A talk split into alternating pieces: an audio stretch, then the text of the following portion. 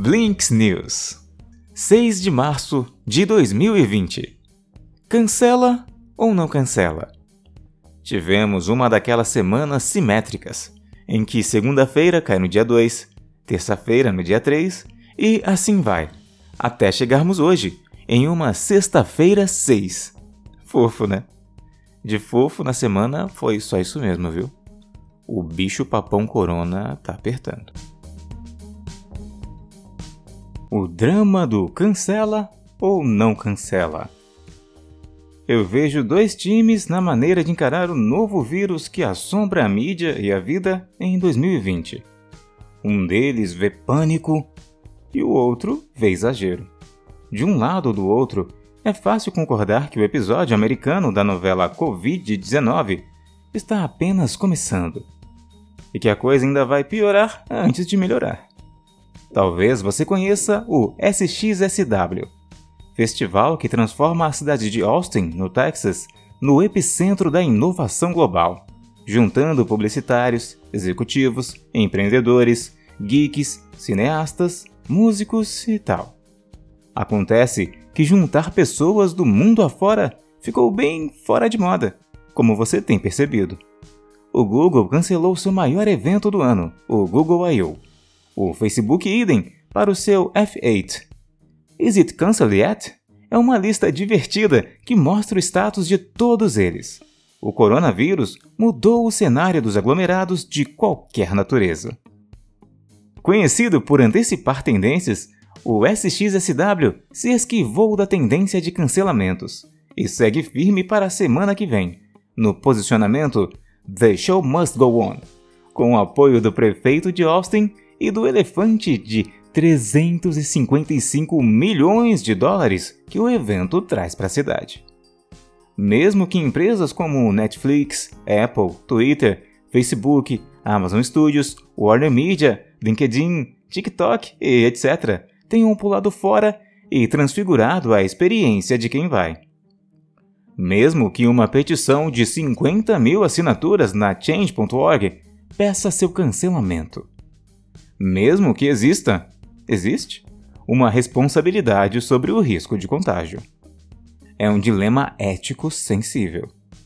Faça chuva ou faça sol, eu estarei lá. Na chuva para se molhar e no sol para brilhar.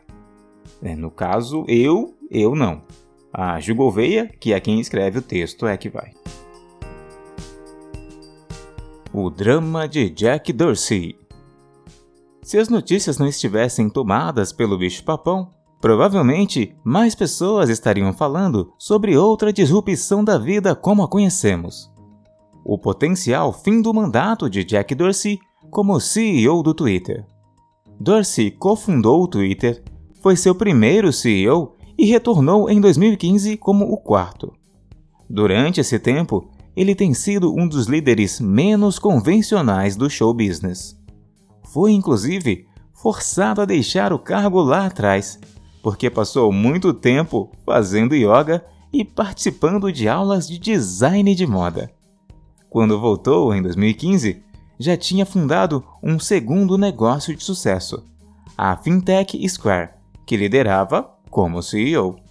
O board do Twitter, do qual Dorsey era presidente, estabeleceu que ele poderia ser CEO de ambos concomitantemente. Foi um mandato difícil. Na maior parte do tempo em que Dorsey comandou, o Twitter não foi lucrativo. Ele não ofereceu muita inovação em produtos, nem alcançou um crescimento significativo de arrobas. E, claro, valor das ações, a métrica em que, para o bem ou para o mal, CEOs são responsabilizados. Desde que ele voltou, as ações do Twitter caíram 6,2%, enquanto as do Facebook subiram 121%. Ah, Dorsey também planejava se mudar para a África em algum momento deste ano, por tempo indeterminado. Que energia tem esse homem!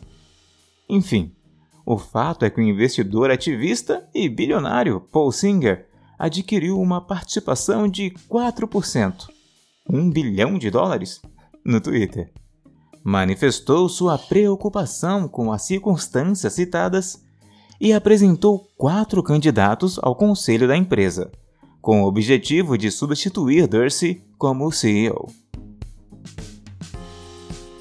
O Facebook está mudando os planos para sua moeda digital. A Libra vai deixar de ser o centro do projeto e vai se juntar a outras moedas em versões digitais. Enquanto a criptomoeda está em fase de desenvolvimento, a carteira digital Calibra agora vai suportar outras já regulamentadas, como o dólar e o euro. A ideia de um projeto de design.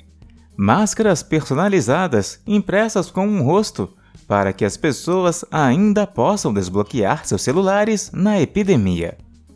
A demanda foi imediata, com direito à lista de espera e clientes corporativos. O fato do negócio funcionar, mesmo não sendo o seu rosto, mostra que o reconhecimento facial tem erros. A Organização Mundial da Saúde fez sua estreia no TikTok, em um esforço para combater a desinformação desenfreada sobre o coronavírus. Os vídeos são bem objetivos, sem linguagem moderninha, sobre o que é o Covid-19 e quando e como usar máscara. A conta já recebeu 266 mil seguidores e mais de 1 milhão e 700 mil curtidas. Blinks News